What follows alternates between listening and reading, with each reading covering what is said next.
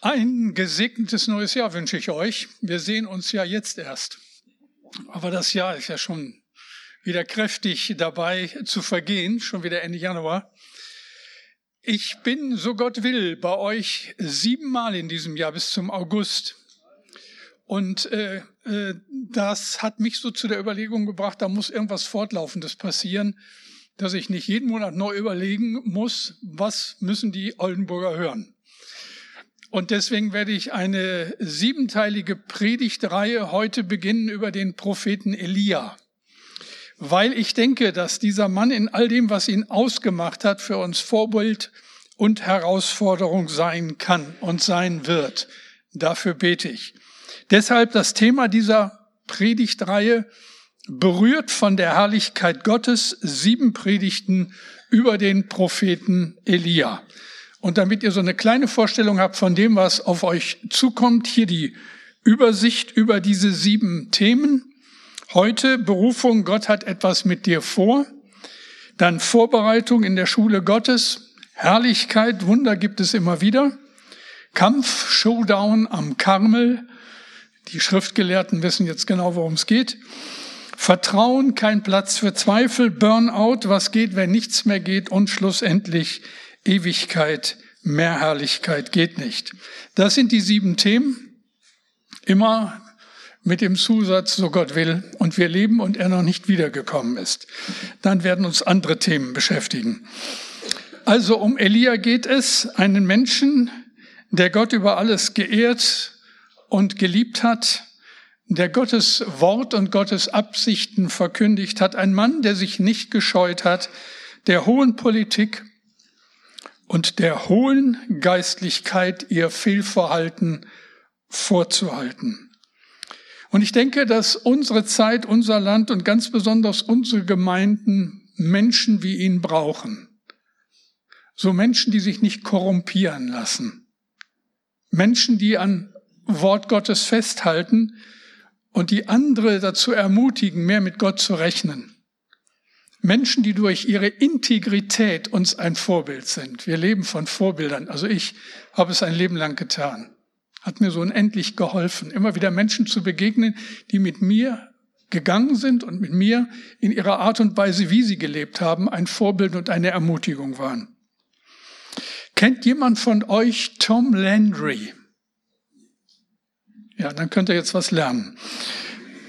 Tom Landry war 29 Jahre lang ohne Unterbrechung der Trainer des berühmtesten Fußballteams der USA, der Dallas Cowboys. 29 Jahre, das hat noch kein Bundesliga-Trainer geschafft. 20 Mal hintereinander hat er mit seiner Mannschaft die Meisterschaft gewonnen. 20 Mal hintereinander. Das hat nie eine Footballmannschaft geschafft und wird wohl auch keine mehr schaffen, denn bei Fußballtrainer oder Footballtrainern gilt der Spruch, den wir auch aus der Fußball-Bundesliga kennen. Es gibt nur zwei Sorten von Trainern, solche, die schon gefeuert worden sind und solche, die noch gefeuert werden. In den USA war dieser Mann eine Legende. Tom Landry war Christ, ein Mann, der durch seine Integrität überzeugt hat. 23 Jahre lang gehört er zum Vorstand des Theologischen Seminars in Dallas. Das ist eine evangelikale Hochschule. Wenn man ihn nach seinen Prioritäten gefragt hat, dann hat er geantwortet, zuerst Gott, dann die Familie und zuletzt Football. Tom Landry spielt heute in einer anderen Liga. Er ist bei seinem Herrn, bei Jesus, an den er geglaubt hat. Aber was für ein Vorbild. Und mich begeistern solche Leute. Menschen, die ihre Größe nicht verdorben hat. Menschen, die demütig geblieben sind und Gott lieben. Menschen, die ihre öffentliche Verantwortung nutzen, um Gott zu dienen. Menschen Gottes, die prophetisch leben, weil sie schon allein durch ihr Leben ermutigen und ermahnen. Also sieben Predigten lang habe ich Zeit, euch einen Mann aus uralter Zeit vorzustellen, einen Mann, der ein Held und ein Prophet war. Und er steht auf gegen die Gottlosigkeit in seinem Volk und in seiner Regierung. Und er nimmt kein Blatt vor den Mund, das werden wir noch sehen, wird dabei aber nie anmaßend oder überheblich. Er ist halt ein Diener Gottes. ein Prophet. Und mein Wunsch ist es, dass sein Vorbild uns herausfordert, dass wir nach dieser Predigtreihe ein wenig mutiger mit unserem Gott unterwegs sind, ein klein wenig glaubensvoller, ein wenig fröhlicher, eben berührt von der Herrlichkeit Gottes. Und dafür will ich jetzt nochmal beten. Und Herr, lass das bitte geschehen, dass solche Sonntage wiedergefunden werden bei dir, dass sie hineinsprechen immer und immer wieder, Sonntag für Sonntag in unser Leben. Und dass du uns mehr und mehr zu den Menschen machst, die du dir vorgestellt hast und die du dir so sehr wünscht. Herr, dass wir dich verherrlichen und uns immer wieder an dir freuen. Und jetzt bitte ich dich, öffne meinen Mund, dass er deinen Ruhm verkündigt. Amen.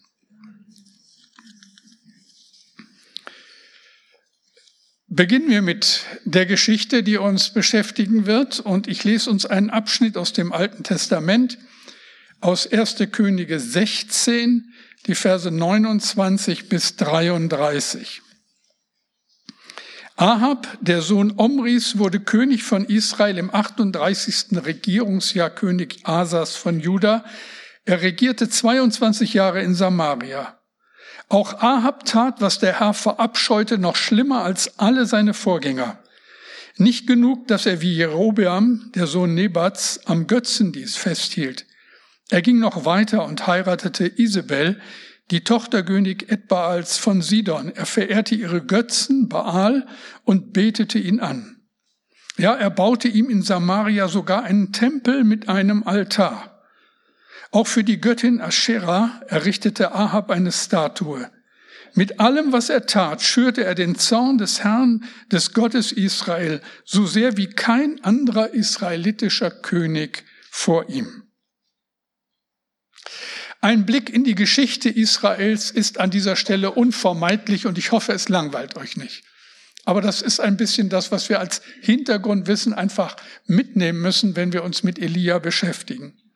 Die Bibel ist ja zu einem großen Teil ein Geschichtswerk. Sie enthält eine Reihe von Geschichtsbüchern. Und Gottes erklärte Absicht ist es, dass wir durch die Geschichte lernen. Nichts ist ja schlimmer als eine geschichtslose Generation die nicht aus den Fehlern der Vergangenheit lernt. Das ist auch ein bisschen unser Problem heute.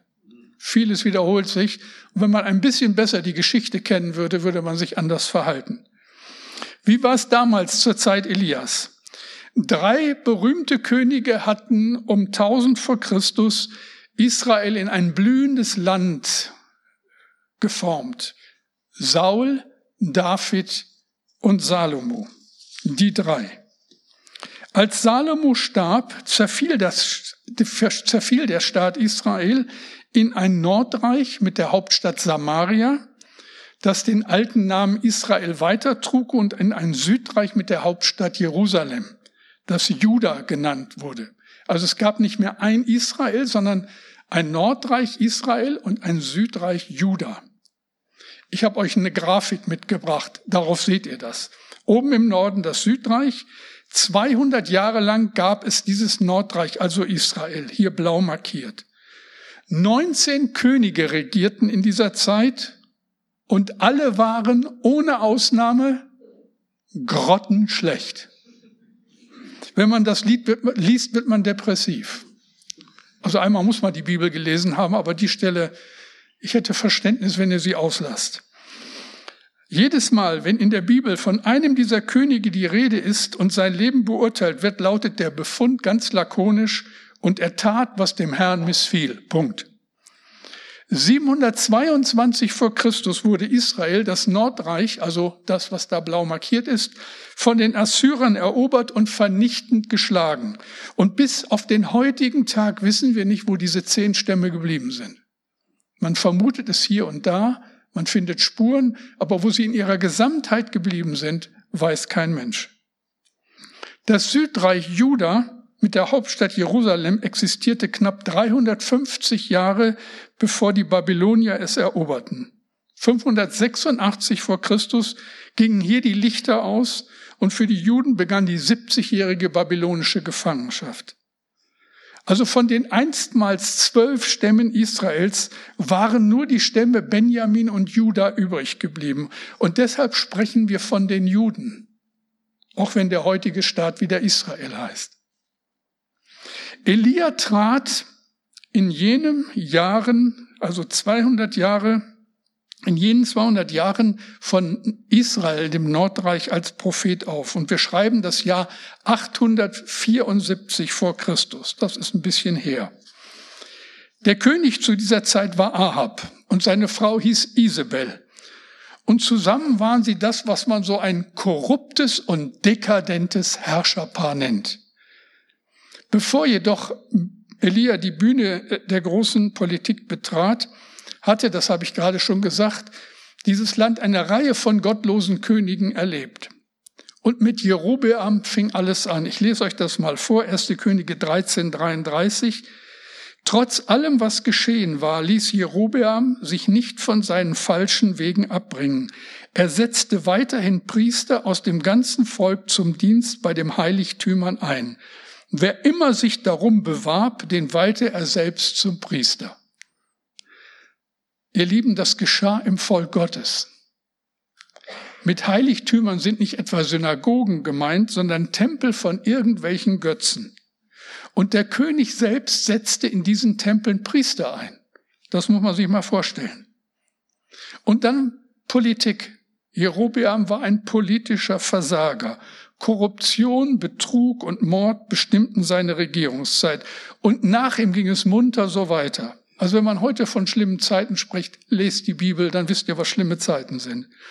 Nadab war sein Nachfolger. Zwei Jahre lang, dann wurde er von seinem Nachfolger ermordet. Das hat man dies damals auf diese Art und Weise erledigt. Weniger durch Wahlen, mehr auf diese Art. Dann war Bascha ein Mann, den man nicht als Schwiegersohn sich wünscht, ein übler und mordgieriger Mensch König. 24 Jahre regierte er, dann kam Ela. Der war wieder nur zwei Jahre König, bis er von seinem Nachfolger Simri ermordet wurde, der dann auch gleich alle Angehörigen des Königshauses mit umbrachte. Und man schlägt die Hände beim Kopf zusammen und sagt, was für Zustände. Ein Mörder brachte den anderen um, Abgötterei und Bosheit triumphierten, das Land zerfiel moralisch und auch wirtschaftlich. Und ihr Lieben, wir sprechen von den Königen Israels, nicht von irgendwelchen Heiden. Und damals wie heute gilt, falsche Götter bedingen falsche Moral und umgekehrt. Dietrich Bonhoeffer, den die Nazis kurz vor Kriegsende umgebracht haben, hat mit unglaublich prophetischem Scharfblick von einer nachchristlichen Zeit gesprochen, die über unser Land hereinbrechen wird. Und je länger mehr, je mehr denke ich, er hat recht gehabt. Ich weiß nicht, ob ihr es mitbekommen habt. Seit letztem Jahr sind weniger als 50 Prozent der Deutschen noch Mitglied einer der beiden großen Kirchen. Wir leben zunehmend in einem säkularen Land mit all den sich daraus ergebenden Konsequenzen. Und ich kann nur bitten, dass wir Gott für jeden Tag danken, an dem wir unseren Glauben in Freiheit leben dürfen und tun wir das, was die Bibel uns für einen solchen Fall vorgegeben hat. Jeremia 29, 7.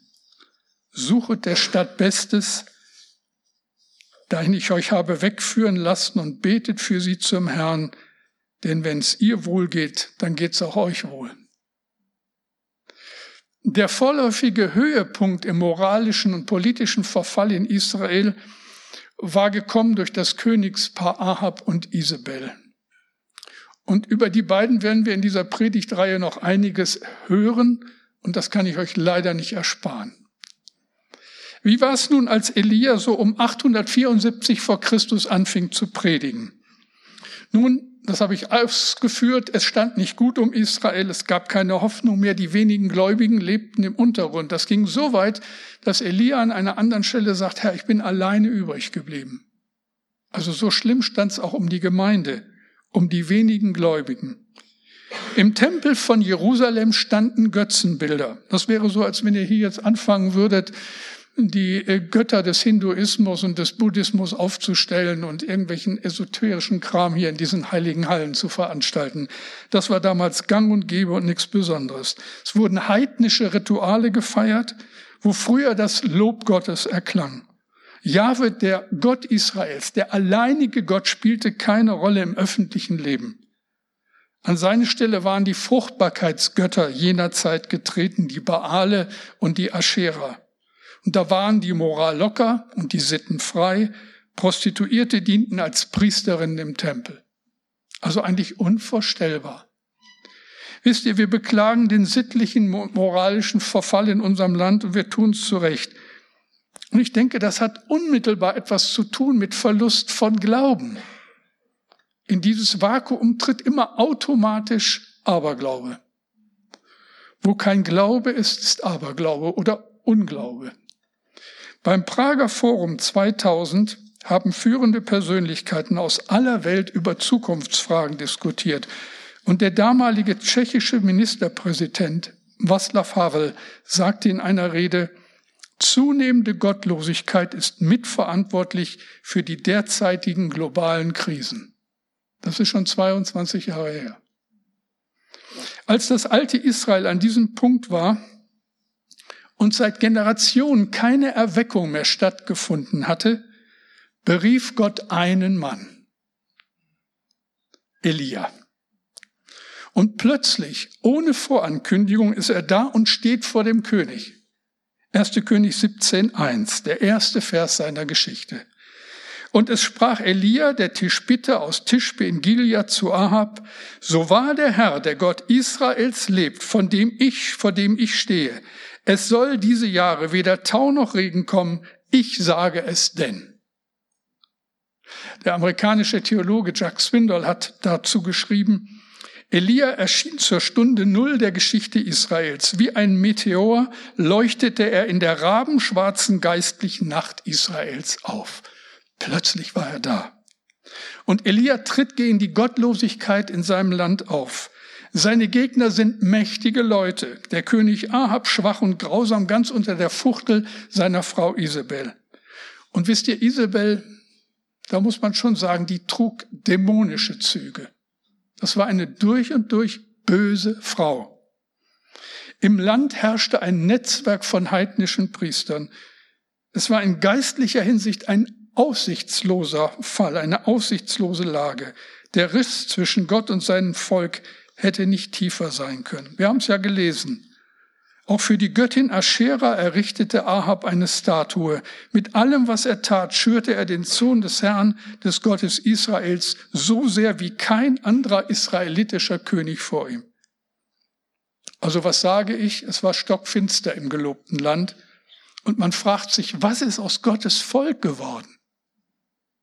Aber dann kommt die Stunde Gottes. Es muss ja was anderes kommen, sonst geht ihr noch depressiv aus diesem Gottesdienst. Und das, was jetzt kommt, damit hatte keiner gerechnet. Das ist übrigens auch so etwas, was wir uns merken müssen. Gottes Stunde kommt in der Regel überraschend.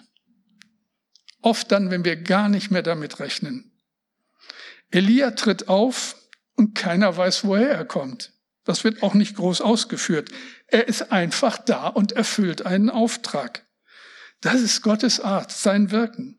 Ganz plötzlich, wie wir das auch kennen und wie es in einem alten Lied heißt. Wenn die Stunden sich gefunden, bricht die Hilf mit Macht herein. Und ich kann nur bitten, lasst uns dafür beten, dass das geschieht. Unser Volk braucht Jesus, nötiger als je. Die Gemeinde ist die Hoffnung der Welt. Wenn es richtig läuft, dann macht ihr zusammen mit den anderen Christen in Oldenburg den Unterschied für diese Stadt aus. Immer und immer wieder. Noch ein paar Anmerkungen zu Elia selbst. Er heißt eigentlich Elia. Und das sind die beiden Gottesnamen in einem Wort. Einen schöneren Namen kann man eigentlich nicht haben. Elohim und Jahwe in einem Wort. Verbunden mit dem hebräischen Vokal für mein bedeutet dieser Name, mein Gott ist Jahwe. Das ist ein Bekenntnis oder der Herr ist mein Gott. Ab und Isabel herrschten über das Land. Sie beteten Baal und Aschera an. Und plötzlich steht ein Prophet vor ihnen und schon sein Name ist ein unmissverständliches Bekenntnis. Mein Gott ist Jahwe. Punkt. Da ist ein tiefer Riss zwischen Gott und den Menschen und Elia tritt genau in diesen Riss. Der Herr ist mein Gott, Jahwe ist mein Gott. Und viele hundert Jahre später, das wissen wir, tritt ein anderer in diesen Riss und schafft einen Weg zurück zu Gott. Und wir kennen ihn, wir kennen seinen Namen, Jesus, Jeshua. Gott rettet. Elia ist sowas wie ein wandelnder Hinweis auf den, der später kommt. Mein Gott ist der Herr. Er wird uns vorgestellt als Elia der Tischbitter. Also irgendwo in Gilead, in Transjordanien, soll dieses Tisch beliegen. So unbekannt wie Sandkrug oder Wiffelstede oder so. Aus, jetzt bin ich hoffentlich niemandem zu nahe getreten. Aus, aus einem uns nicht bekannten Grund hat Gott ihn berufen und er wird zum größten Propheten des alten Bundes. Er tritt vor den König und sagt, ich schwöre bei dem Herrn, dem Gott Israels, dem ich diene, es wird in den nächsten Jahren weder Regen noch Tau geben, bis ich es sage. Und ich frage mich, woher weiß der das? Ja, weil Gott es ihm gesagt hat. Wisst ihr, Prophetie ist Verkündigung. Prophetie ist aber auch Offenbarung. Dinge kommen ans Licht, die niemand wissen kann. Wenn es gut läuft, dann wird in einer Predigt immer Leute sitzen, die sagen, woher weiß er das? Er weiß gar nichts. Wie oft musste ich das hören? Hat man mit Ihnen gesprochen? Hat man Ihnen was von mir gesagt? Ich bitte Sie. Sowas gibt's bei uns nicht. Es passiert einfach. Nicht, weil wir so tolle Leute sind oder irgendwelche hellseherischen Fähigkeiten hätten, sondern weil Gott da ist und weil er redet und weil er offenbart. Dinge kommen ans Licht, die niemand wissen konnte. Gott offenbart Menschen, was er vorhat und was kommen wird. Und das, was prophezeit wird, ist klar und eindeutig und nicht Gegenstand irgendwelcher Interpretationen. Ich will ja niemandem von euch leichtsinnig einen Floh ins Ohr setzen und ihm versprechen, dass ihm Ähnliches passiert. Wisst ihr, Elia war auch im Zusammenhang des Alten Testaments etwas ganz Besonderes. Aber was wissen wir schon, was Gott mit dem einen und dem anderen von euch vorhat? In den vielen Jahren, die ich Gott kenne, hat er mich und unsere Gemeinde immer wieder überrascht. Nicht zuletzt auch durch die Menschen, die er berufen hat. Also lasst euch überraschen von dem, was er mit euch vorhat. Und denkt nicht so sehr an die anderen. An dieser Stelle dürft ihr euch an auch mal an euch selbst denken. Was hat Gott vor?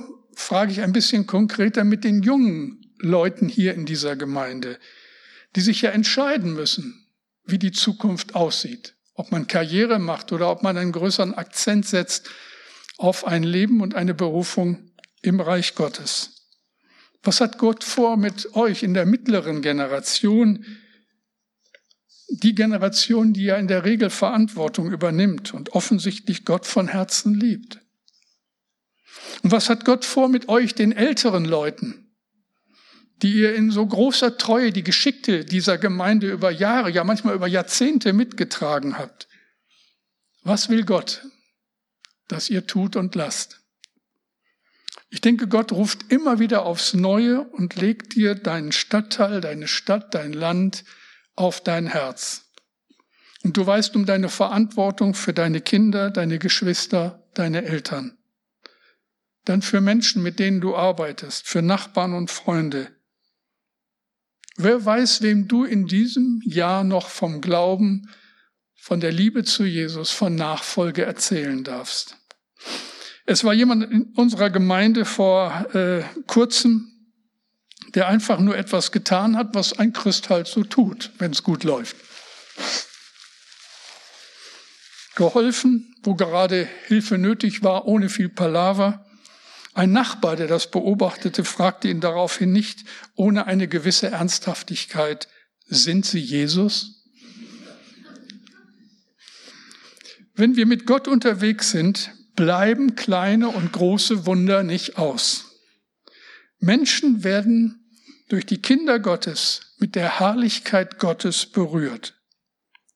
Und das ist oft mehr als tausend Worte. Es fällt auf, wie geradlinig Elia seine Aufgabe angeht. Er kommt direkt zur Sache. Jetzt ist es Zeit. Elia sagt, was er sagen muss, ein Bote Gottes, der einen ganz bestimmten Plan erfüllt. Und das zieht sich wie ein roter Faden durch die ganze Bibel und ich glaube, das gilt auch heute so.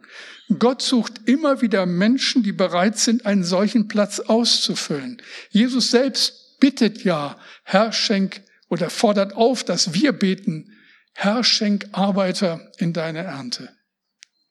Gott sucht immer wieder Menschen, die bereit sind, diesen Platz auszufüllen. Gott sucht Menschen, die nicht im Mittelmaß stecken bleiben, Menschen, die sich nicht in ihrer Umgebung auflösen und so als Christen gar nicht wahrgenommen werden. Gott sucht Leute, die fröhlich und überzeugt ihren Glauben bekennen, nicht peinlich berührt, so als müssten sie sich schämen für das, was man glaubt. Jetzt muss ich euch was gestehen. Ich habe mich in jungen Jahren oft nicht getraut, in einem Restaurant öffentlich zu beten. Das war mir irgendwie peinlich. Meist habe ich das Mensa-Gebet gesprochen. Kennt ihr das? Segne Vater diese Speise. Also natürlich leise. Äh, aber wie gesagt, in jungen Jahren. Schon lange sehe ich das ganz anders. Warum sollte mir die Meinung von Menschen, deren fehlende Verbindung zu Gott mir bestimmt kein Vorbild ist, so wichtig sein, dass ich mich meiner Überzeugung schäme? Heute bete ich, still aber deutlich, wenn ich alleine esse, und ich danke Gott für das Essen klar und deutlich und in angemessener Lautstärke, wenn ich mit anderen Christen irgendwo essen gehe. Aber zu meiner Schande muss ich gestehen, dann vergesse ich es doch mal wieder oder halte es nicht für angemessen. So vor einiger Zeit mit meinem Hauskreis. Wir waren zum Abschluss des Jahres beim Italiener. Es war knackevoll, neben uns ein Tisch mit einer Frauengruppe. Ich hätte in der Situation still vor mich hingedankt, aber mein Freund, der noch gar nicht lange Christ ist, den aber die Frauen vom Nachbartisch kannten, sah das ganz anders. Er bat mich, das Tischgebet zu sprechen. Der Nachbartisch war darüber ganz still und mir schien sehr nachdenklich geworden. Und ich war ein bisschen beschämt. Was können wir von Elia lernen? Ich denke, das ergibt sich aus dem, was wir bis jetzt gehört haben. Ein erster Punkt. Gott sucht in schwierigen Zeiten Menschen, die sich berufen lassen. Und wisst ihr, wo sie sind? Hier in eurer Gemeinde. Wo sollen sie denn sonst sein? Vielleicht bist du noch gar nicht lange Christ, kommst aus keiner bedeutenden Familie, aber Gott beruft dich. Vielleicht kommst du aus einem dieser unbedeutenden Orte, aus Sandkrug oder Wiffelstede, und Gott beruft dich. Wir sollten aufhören, wir, wir sollten aufhören mit diesem dauernden Klagen über die ach so böse Welt. Sie war nie besser. Den Unterschied machen die aus, die nach dem, Gottes, nach dem Willen Gottes fragen, an ihn glauben und ihn von Herzen lieben. Gott sucht Menschen, die in unseren Schulen und Büros, in den Kantinen und bei der Polizei, an der Uni und bei McDonald's seine Zeugen sind. Die Frage ist doch, wie werden die Menschen in eurer Stadt und Umgebung, die keine Ahnung von Gott haben, mit der guten Nachricht erreicht? Ihr werdet sie nicht erreichen, wenn Evangelisation nur als exklusive Aufgabe einiger Erwählter angesehen wird. Es ist unser aller Auftrag, so wir Kinder Gottes sind. Vor ein paar Jahren war ich auf einer Studientagung in der Schweiz. Studenten, Pastoren, Theologen, mehrere Bischöfe, der Kardinal von Wien, der Patriarch von Syrien und Vertreter der evangelikalen Gemeinden in der Schweiz haben daran teilgenommen und das Thema war bezeichnenderweise Komm, Heiliger Geist. Einer der Bischöfe, Justin Welby aus Durham in Nordengland, sagte unter anderem in seinem Vortrag, drei Prioritäten muss es für die Kirche geben. Erstens, Erneuerung des Gebets, denn es ist unmöglich, die Wirkung des Heiligen Geistes zu übertreiben. So einen Satz habe ich vorher nie gehört. Es ist unmöglich, die Wirkung des Heiligen Geistes zu übertreiben. Zweitens, Versöhnung. Wir stehen vor großen kirchlichen Veränderungen wie seit 150 Jahren nicht mehr. Und drittens Evangelisation, nicht um die Kirche zu retten, sondern weil es uns Jesus geboten hat. Und hier ganz praktisch betet für fünf Freunde, die noch nicht gerettet sind. Als ich das hörte, habe ich nur gedacht, was gäbe ich dafür, wenn ich Ähnliches mal von einem deutschen Bischof hören würde. Betet für fünf Freunde, die noch nicht gerettet sind, denn es ist unmöglich, die Wirkung des Heiligen Geistes zu übertreiben. Die Berufung Elias stellt mich in Frage, stellt mir die Frage, wie lebe ich mein Glauben in meiner Welt?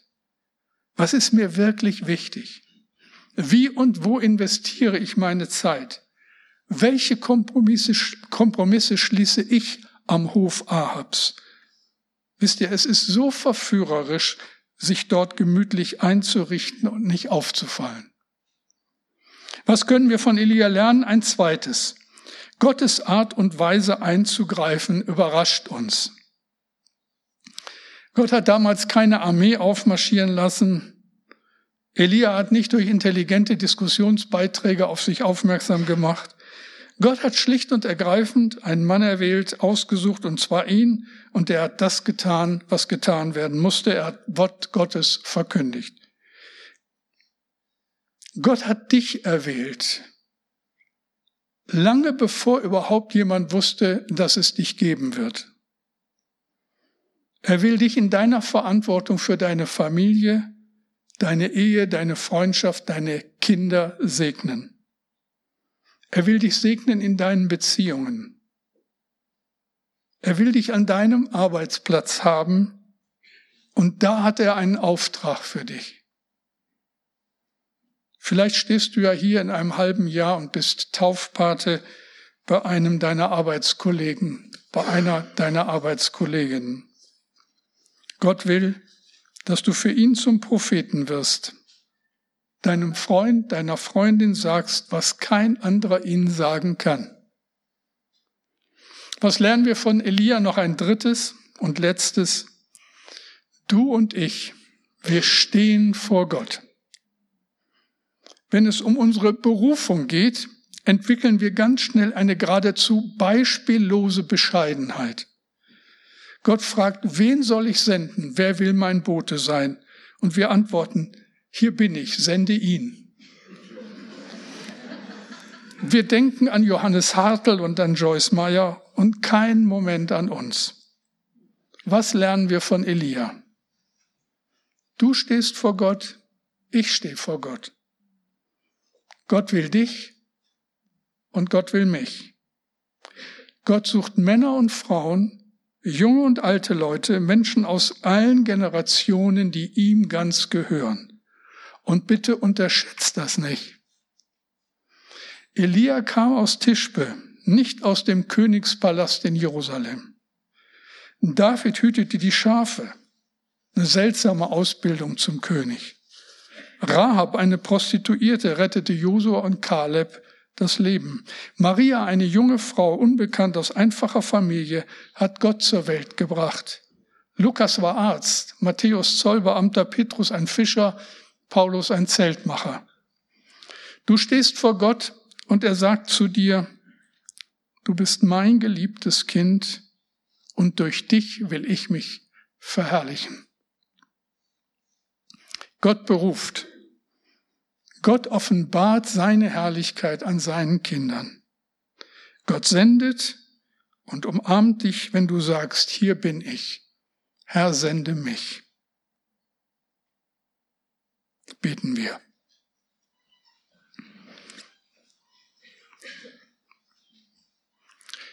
Herr, und ich danke dir für all die kostbaren Menschen, die hier sitzen, die auch jetzt diesen Gottesdienst mitverfolgen.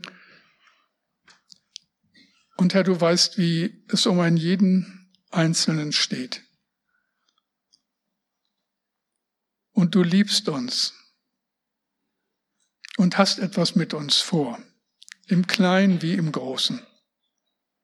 Danke, dass wir nicht in Konkurrenz stehen. Danke, dass es keine kleinen und großen Aufgaben gibt, sondern nur immer wieder die Frage, ob wir bereit sind, deinen Willen zu tun. Danke, dass du uns nicht überforderst. Aber danke, dass du alles hast, was wir brauchen. Du bist ein wunderbarer Herr.